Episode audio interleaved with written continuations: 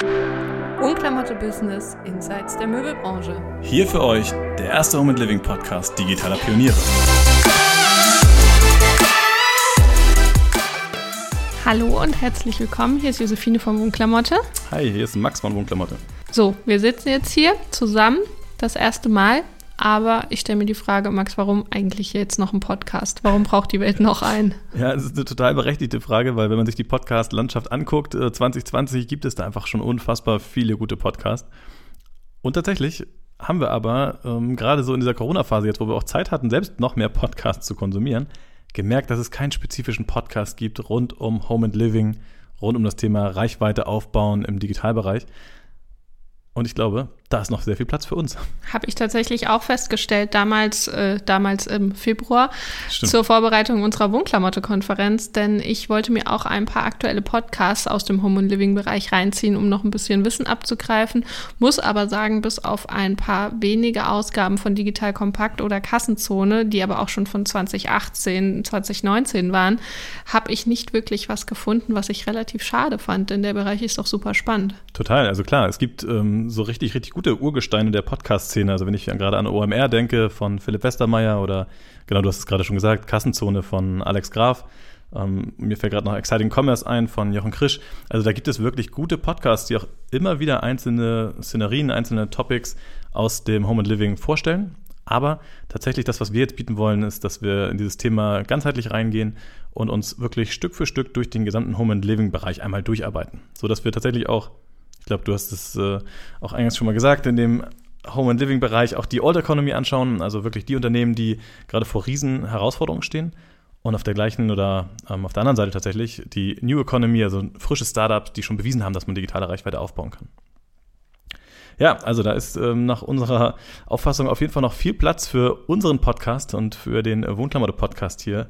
Von daher, genau, werden wir da was ins Leben rufen, was es so noch nicht gibt. Und das ist auf jeden Fall unsere Daseinsberechtigung. Und ich finde, da ist auf jeden Fall eine Riesenlücke und ein großer Bedarf, denn gerade der Möbelmarkt ist ja auf dem Weg zur Digitalisierung und ähm, ja, was bietet sich da mehr an als ein Podcast? Also ich bin gespannt, was wir hier so die nächsten ähm, Wochen fabrizieren. Wie oft wollen wir das dann machen? Oh ja, gute Frage. Ähm, eigentlich haben wir uns vorgenommen, alle 14 Tage einen neuen Podcast hier zu releasen. Ob wir das wirklich schaffen, das müssen wir uns da mal anschauen. Wir haben, wie so oft eigentlich ähm, im E-Commerce oder im Online-Marketing, eigentlich erstmal ausprobiert. Und wir haben gesagt, okay, wir starten jetzt mit einer ersten Folge, wollen mal schauen, dass wir eine gute Frequenz hinbekommen. Wahrscheinlich schaffen wir das sogar, dass wir anfangs auf jeden Fall alle 14 Tage für euch eine Folge parat haben. Da wir die Folgen aber ja auch immer wirklich mit gutem Inhalt bestücken wollen und äh, Inhalt bedeutet für uns, Entweder werden wir euch beide Inhalt präsentieren, also coole Hacks, oder tatsächlich auch wirklich ganz pragmatische Tipps mitbringen aus dem Home and Living Digitalbereich.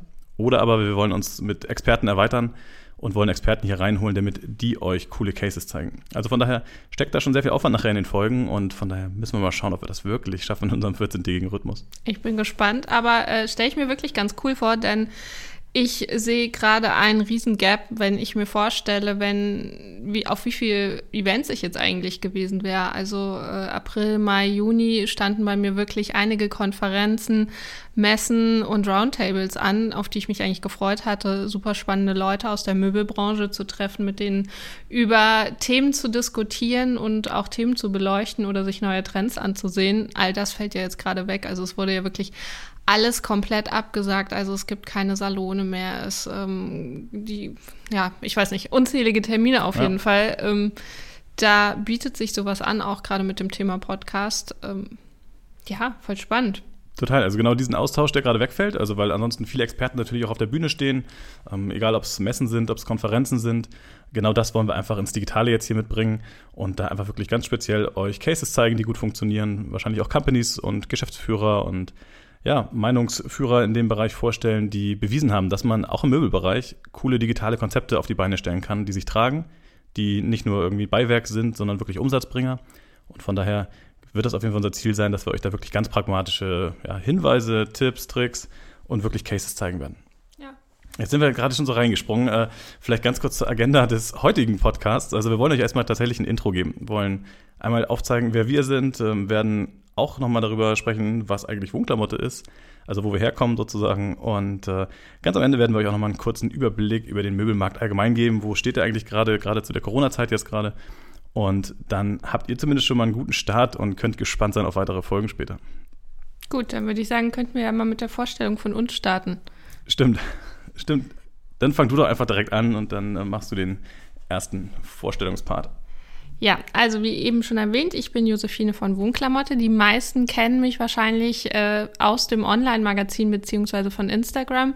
Ich bin die Chefredakteurin von Wohnklamotte, bin quasi für die ganzen Inhalte verantwortlich und ähm, auch ein bisschen in dieses Thema Influencer-Marketing mehr oder weniger reingerutscht. Ich glaube, da erzähle ich später noch ein bisschen was genauer dazu. Und ja, ich ähm, war früher mal Mode- und Beauty-Redakteurin, bin dann aber vor knapp fünf Jahren zu Wohnklamotte gewechselt und ehrlich gesagt auch zu meiner großen Leidenschaft ähm, Interior Design und ja, schöne Möbel und Farben und damit beschäftige ich mich auch äh, 24/7. Das heißt nicht nur hier im Office in unserem Wohnklamotte-Apartment, sondern auch bei mir zu Hause findet eigentlich äh, das Thema Wohnklamotte die ganze Zeit statt. Und das ist mein absoluter Traumjob. Und nebenbei finde ich es besonders spannend, dass ähm, ich auch viel, viel ähm, B2B-Wissen mitkriege und ähm, diesen ganzen Bereich Digitalisierung mit beleuchten kann. Ähm, vielleicht noch als kleiner Side-Fact: Viele ähm, haben vielleicht auch das Format Women in Furniture letztes Jahr mitbekommen. Das habe ich zusammen mit ähm, meiner Co-Founderin Luisa Ferch gegründet, weil ich einfach festgestellt habe, dass es viel zu viele gute Frauen in der Möbelbranche gibt, die aber leider unter dem Radar laufen. Und ähm, ja, dieses Female Empowerment Netzwerk soll das ändern. Aber jetzt erzähl mal was zu dir, Max. Ja, ja danke, Fine. Wichtiges Thema und danke fürs Intro. Ja, zu mir. Ich bin seit neun Jahren jetzt mittlerweile tatsächlich beim äh, Shopping24 Commerce Network, aus dem dann auch Wohnklamotte entstanden ist. Aber vielleicht noch mal ein paar Jahre zurück. Ich habe mal Wirtschaftsinformatik studiert und habe neben dem Studium damals ähm, eine Selbstständigkeit aufgebaut und dort Websites verkauft und Konzepte verkauft. Und das ist schon sehr nah dran an dem, was wir jetzt eigentlich heute mit Wohnklamotte Business machen.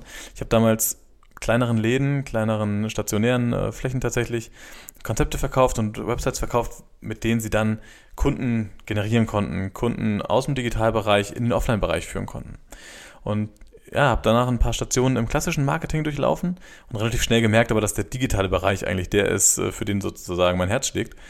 Und habe dann im Otto Group Kontext Shopping24, damals noch mit Smatch.com gefunden und äh, bin dort unter Björn Schäfers eingestiegen direkt und genau, habe hier im Marketing damals sozusagen begonnen. Bin jetzt als CMO seit äh, mehreren Jahren für das Marketing zuständig, im Speziellen für das Produkt Wohnklamotte mit Wohnklamotte Business, aber auch für Außendarstellung, PR und Themen wie SEO und so weiter. Ja, und äh, parallel dazu habe ich mir Side-Projects immer gesucht, mit meinem Co-Founder damals ähm, zum Beispiel Fotolove, ein Startup aufgemacht im Printbereich. Oder aber, was vielleicht im Home and Living Kontext spannender ist, ähm, bin ich Partner im Digital Apartment Netzwerk, welches ähm, damals von Pierre Hafeld initiiert wurde und wo es auch darum geht, Marken an die Hand zu nehmen, sie bei dem ganzen Thema Digitalisierung und dieser ganzen neuen Welt zu beraten. Ähm, vielleicht lasse ich das hier hin und wieder mal einfließen.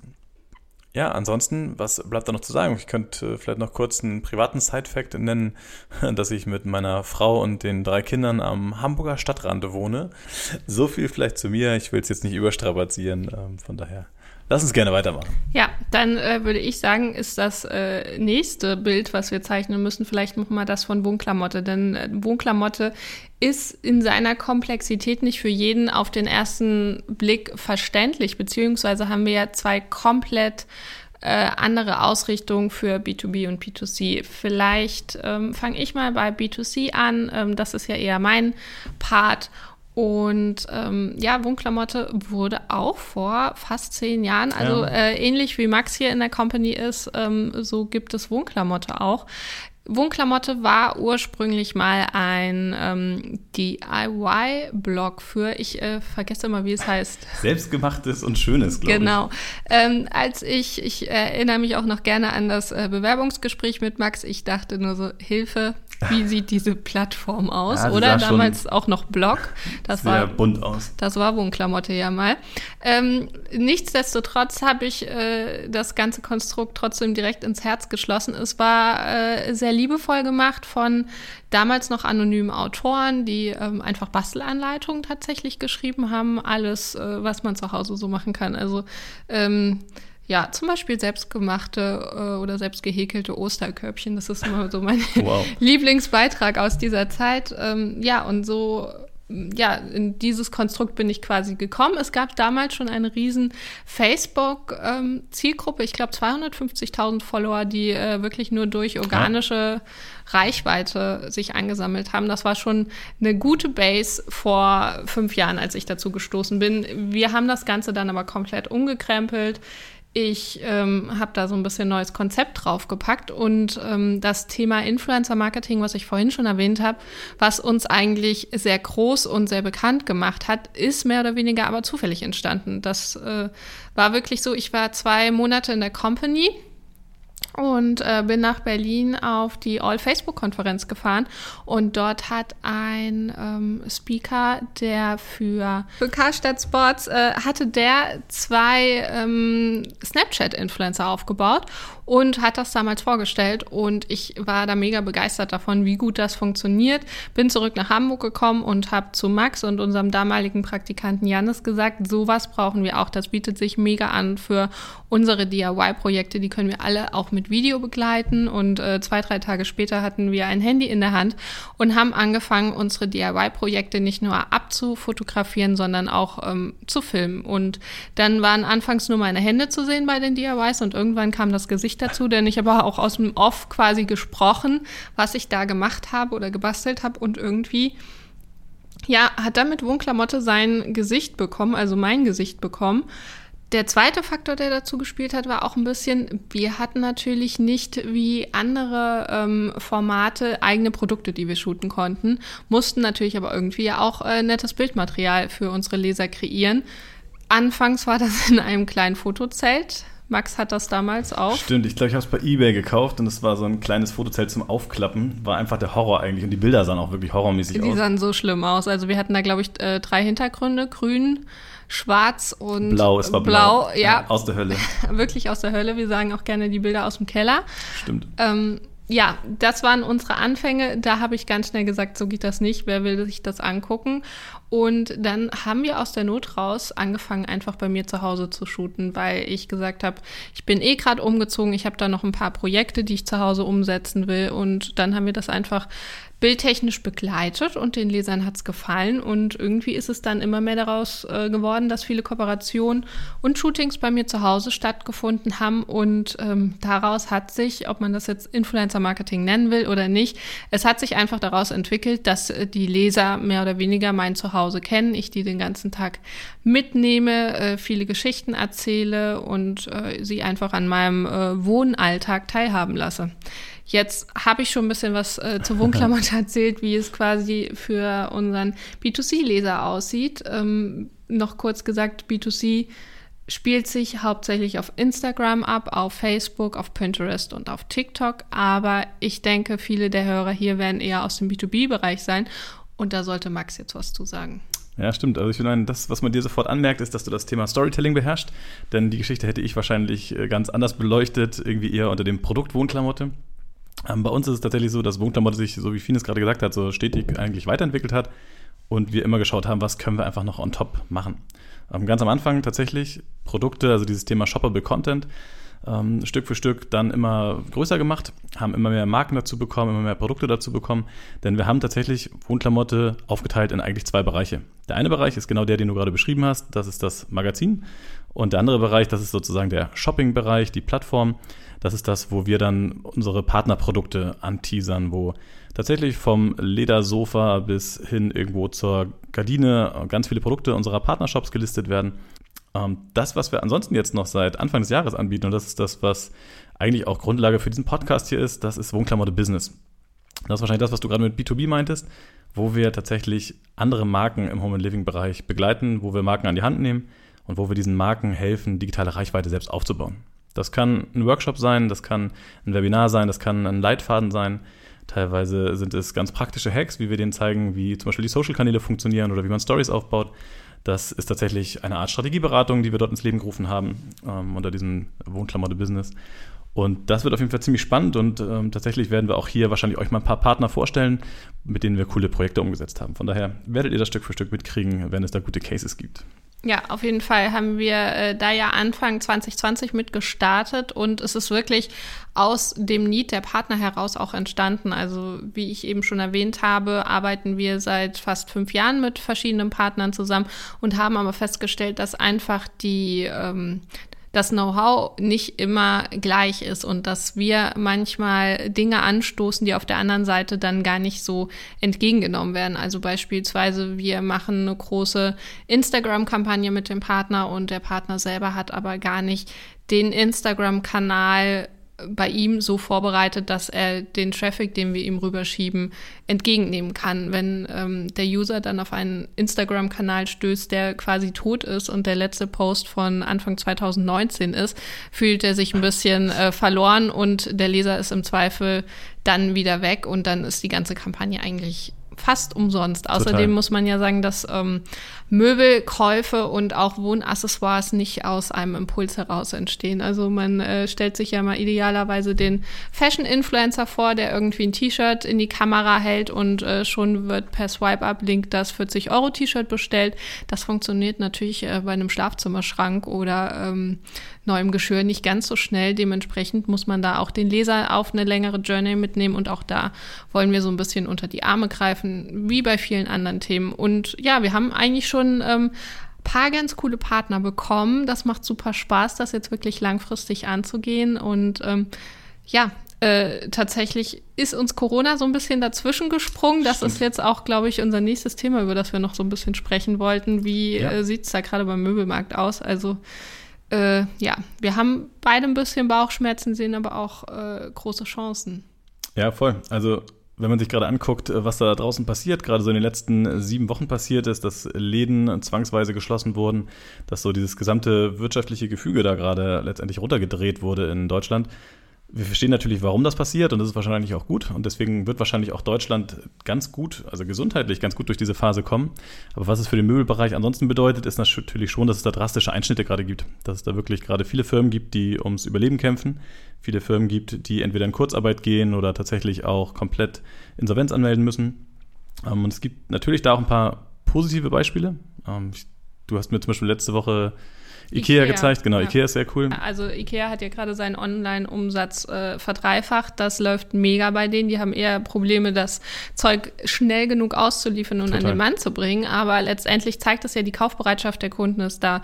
Wir haben ähm, 2008 schon mal über das Thema Cocooning gesprochen. Da ging es auch den Menschen so, dass sie in der Krise sich äh, mehr auf das eigene Zuhause konzentriert haben, gesagt haben, okay, ich kann nicht so viel reisen, ich kann mir gerade nicht so viel erlauben. Ich muss es zu Hause Total. schön haben und ähm, mir da auch ein paar Werte zu Hause hinstellen. Das bringt mir letztendlich mehr als äh, der zehnte Urlaub. Und dementsprechend befinden wir uns gerade wieder in dieser Phase, die einfach genutzt werden muss. Ist vielleicht auch tatsächlich, also wenn man dem Ganzen was Gutes abgewinnen will, dann ist es vermutlich, dass es den Online-Bereich gerade nochmal stärken wird. Also natürlich haben wir gerade Probleme, was Lieferketten angeht und es ist nicht ganz so einfach, diesen ganzen, diesen ganzen Traffic gerade Herr zu werden. Aber es wird definitiv Leute geben, die vielleicht vorher noch nie daran gedacht haben, ein Möbel irgendwo online zu bestellen und die jetzt positive Erfahrungen machen und danach auch dabei bleiben werden.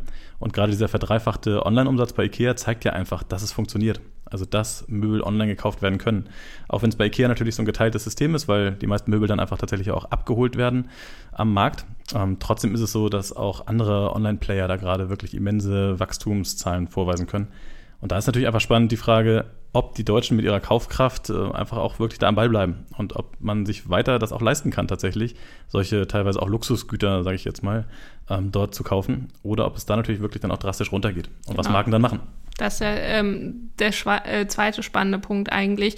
Denn es ist natürlich so, dass die Importware, gerade China als zweitstärkster Importpartner von Polstermöbeln und Co. für Deutschland ja momentan quasi weggebrochen ist und natürlich auch die Ware fehlt, was zum einen wiederum eine Chance ist für die Möbel Made in Germany. Das wird, glaube ich, eine, eine Marke, ein Markenwert, der enorm steigen wird, aber nicht jeder kann sich das leisten. Viele ja. Familien sind einfach darauf angewiesen, relativ günstige Möbel kaufen zu können. Und da ist einfach die Frage, wie sich der Markt entwickeln wird. Es, das Geld ist nicht weg in Deutschland, das ist klar. Es gibt Leute, die sich das leisten können. Es wird aber auch eben Stimmt. viele Leute geben, die unter dieser Corona-Krise jetzt so enorm leiden, dass ähm, sie es sich einfach nicht leisten können, echt Holzmöbel aus Deutschland zu kaufen. Da muss man sicherlich auch gucken, ob sich der Markt wirklich dahingehend also verschieben kann, ob ähm, die Käuferbereitschaft da ist oder ob ähm, es da wirklich nur vereinzelt Absatz geben wird. Ich glaube, das ist die eine Frage, also ob Käufer dann auch wirklich bereit sind, das Geld auszugeben. Und die andere Frage ist ja dann, ob es überhaupt schaffbar ist, dass diese Marken, es sind ja viele Mittelständler, die da einfach tatsächlich den großen Kern dieser Wirtschaft ähm, darstellen, ob die es überhaupt schaffen, irgendwie Reichweite und Sichtbarkeit zu erzeugen. Weil tatsächlich Made in Germany ist oftmals ja auch, ähm, gerade sind es teilweise kleine Händler bzw. Hersteller, die sich dort platzieren könnten, aber teilweise gar nicht den direkten Kundenzugang haben. Also teilweise sind es gar keine ähm, DTC, also Direct-to-Consumer-Brands, sondern es sind tatsächlich Brands, die tatsächlich ja eher im Hintergrund stehen.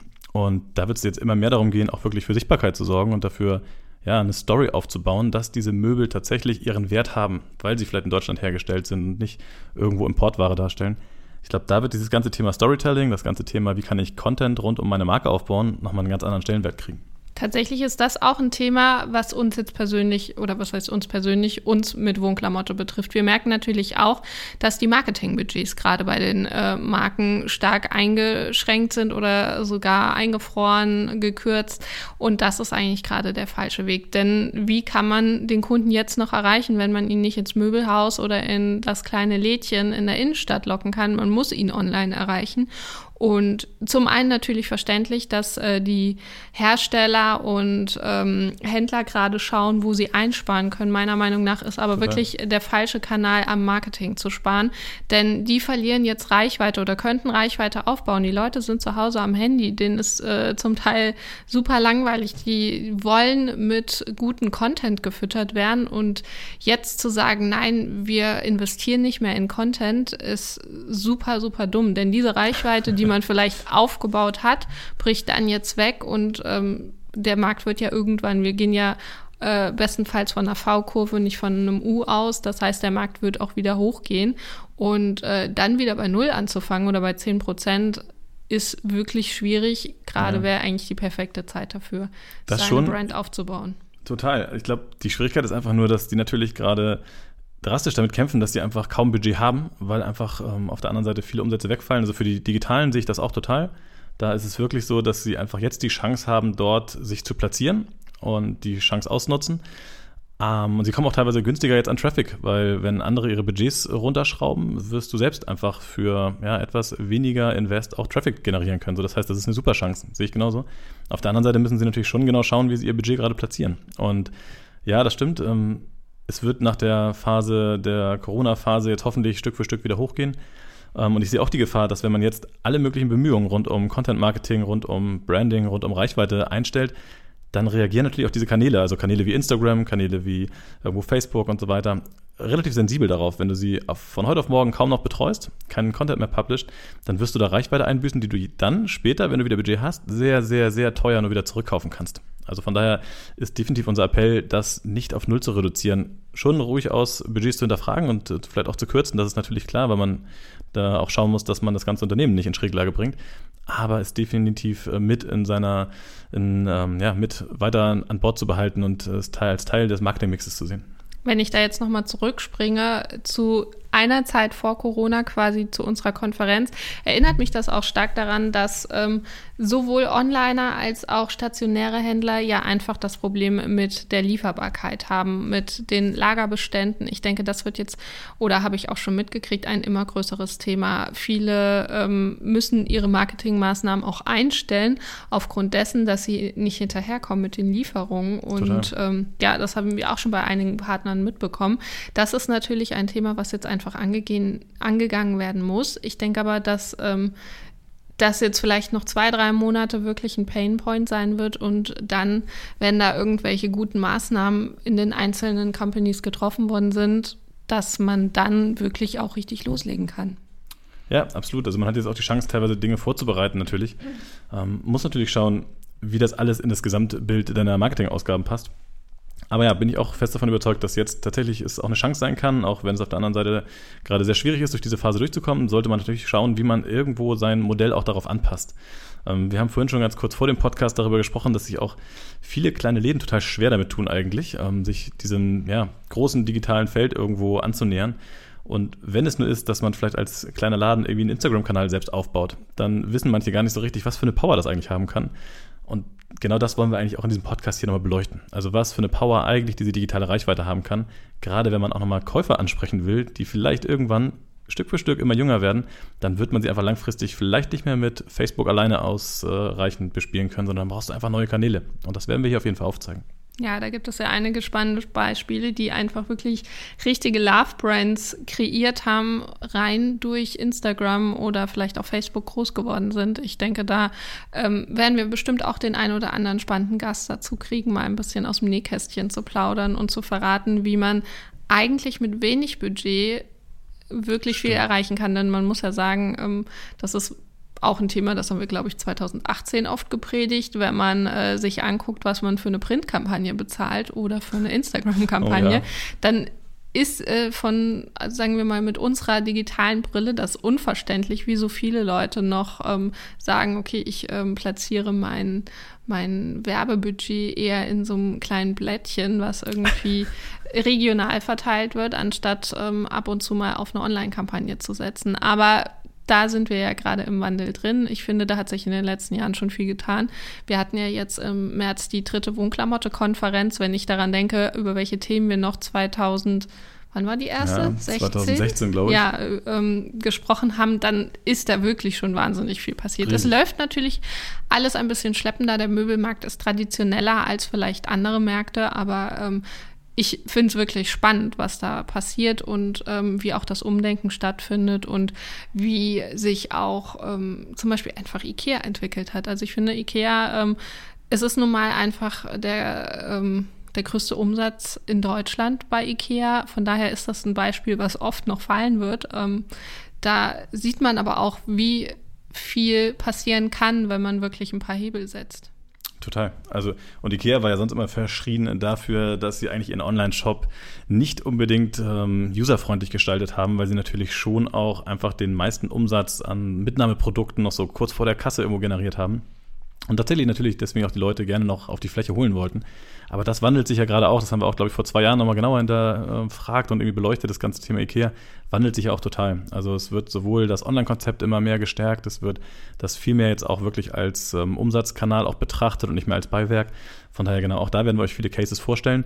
Ich glaube auch so als kleiner Cliffhanger ähm, für die nächsten Folgen, es wird so sein, dass wir da sehr viele coole Experten reinholen werden. Ähm, Experten, die auf der einen Seite vielleicht auch gar nicht unbedingt zu einer Brand gehören, sondern das Ganze ein bisschen objektiv betrachten können, also den Markt objektiv betrachten können. Aber unsere Erwartung wäre auch, dass wir hier Experten platzieren können bei euch oder für euch, die einmal aufzeigen, wie sieht es eigentlich in der Old Economy, also wirklich in dem ganz klassischen Möbelhandel eigentlich aktuell aus. Was gibt es da für Probleme und was können wir da für Lösungen entwickeln? Und genauso auch die Companies, die Fine vielleicht gerade angesprochen hat, wo wir wirklich auch hoffen, frische Startups hierher zu holen, die auch mal aufzeigen können, wie schnell eigentlich äh, sich da so neue Produkte ins Leben rufen lassen. Denn das tatsächlich ist in der Branche ja immer wieder irgendwie ein Thema, dass es da einfach noch ein bisschen mehr Geschwindigkeit braucht. Aber da werden wir euch ein paar coole Cases präsentieren in den neuen Folgen. Von daher ähm, setzen wir natürlich darauf, dass ihr da auf jeden Fall am Ball bleibt ähm, und ja, da auf jeden Fall verfolgt, was das angeht. Was hast du gesagt? Wann kommt der nächste Podcast raus? Oh, ich will mich jetzt gar nicht so festlegen, sonst ähm, versprechen wir hier Dinge, die wir nicht halten können. Aber ich denke schon, dass wir tatsächlich in den nächsten 14 Tagen den nächsten publishen können. Und wenn ihr euch fragt, wo ihr den findet, also zum einen habt ihr den ja jetzt gerade auch schon gefunden, den ihr jetzt gerade hört, das ist schon mal ganz gut. Wir werden also alle möglichen Kanäle damit bespielen. Ihr werdet ihn bei Spotify finden, ihr werdet unseren Podcast natürlich über iTunes, also eure Podcast-App finden. Und es ist natürlich auch so, wir haben uns jetzt hier vorgenommen, euch wirklich mit Wissen, mit echt einem guten Mehrwert zu versorgen. Experten hier auf die Bühne zu bringen, sozusagen, und ans Digitale, auf die digitale Bühne zu bringen und auch unser Wissen zu teilen. Im Gegenzug dazu würden wir uns natürlich super freuen, wenn ihr einfach auch mal ein Rating, also eine Bewertung abgibt. Bewertungen sind für uns super wichtig, gerade auf iTunes, damit unser Podcast auch wirklich noch ein bisschen mehr Reichweite kriegt. Und im Umkehrschluss muss man sagen, ihr profitiert auch davon, weil umso mehr Reichweite dieser Podcast hier bekommt, umso besser und wirklich auch wahrscheinlich ähm, bekannter können unsere Experten werden, die wir hier ranholen. Denn das ist natürlich klar, wir brauchen erstmal Reichweite, um auch wirklich coole Leute anzuziehen. Ja, Max hat ja gerade schon erwähnt, wir brauchen Likes, Kommentare, damit wir einfach auch ein Feedback von euch kriegen, wie Stimmt. euch das Ganze gefallen hat. Äh, scheut euch da bitte nicht, positiv und negativ zu schreiben, denn ähm, wir wissen einfach noch gar nicht, was hier genau eigentlich, ja, in welche Richtung das laufen wird. Inhaltlich haben wir uns natürlich ein paar Gedanken gemacht, aber Es hängt davon ab, was ihr gerne hören wollt, ähm, welche Themen für euch wichtig sind. Und ich würde euch dafür vielleicht auch ähm, empfehlen, uns bei LinkedIn zu folgen, einmal bei Wohnklamotte und dann haben wir auch die Gruppe Gemeinsam wachsen im digitalen Marketing. Da äh, könnt ihr uns jederzeit Fragen schicken, die wir im Podcast oder Themenvorschläge oder auch Gäste vorschlagen, die wir hier im Podcast behandeln sollen. Beziehungsweise die Gäste werden wir natürlich nicht behandeln, sondern einladen. Aber ähm, ja, ich empfehle euch sehr die Gruppe Gemeinsam wachsen im digitalen Marketing bei LinkedIn und äh, natürlich könnt ihr auch Max und mich dort kon kontaktieren, Maximilian Pohlmann, Josephine Seidel-Leuteritz und dann freuen wir uns auf euer Feedback. Ja, eigentlich haben wir uns schon vorbereitet. Also ich habe gestern Abend zum Beispiel noch mal ein YouTube-Video geguckt und dieses YouTube-Video hat mir eigentlich aufgezeigt, wie man einen Podcast äh, aufziehen sollte. Wobei, wenn ich jetzt so genau überlege, so ganz viele Punkte von denen, die ich da gestern gelernt habe, haben wir heute, glaube ich, nicht angewendet.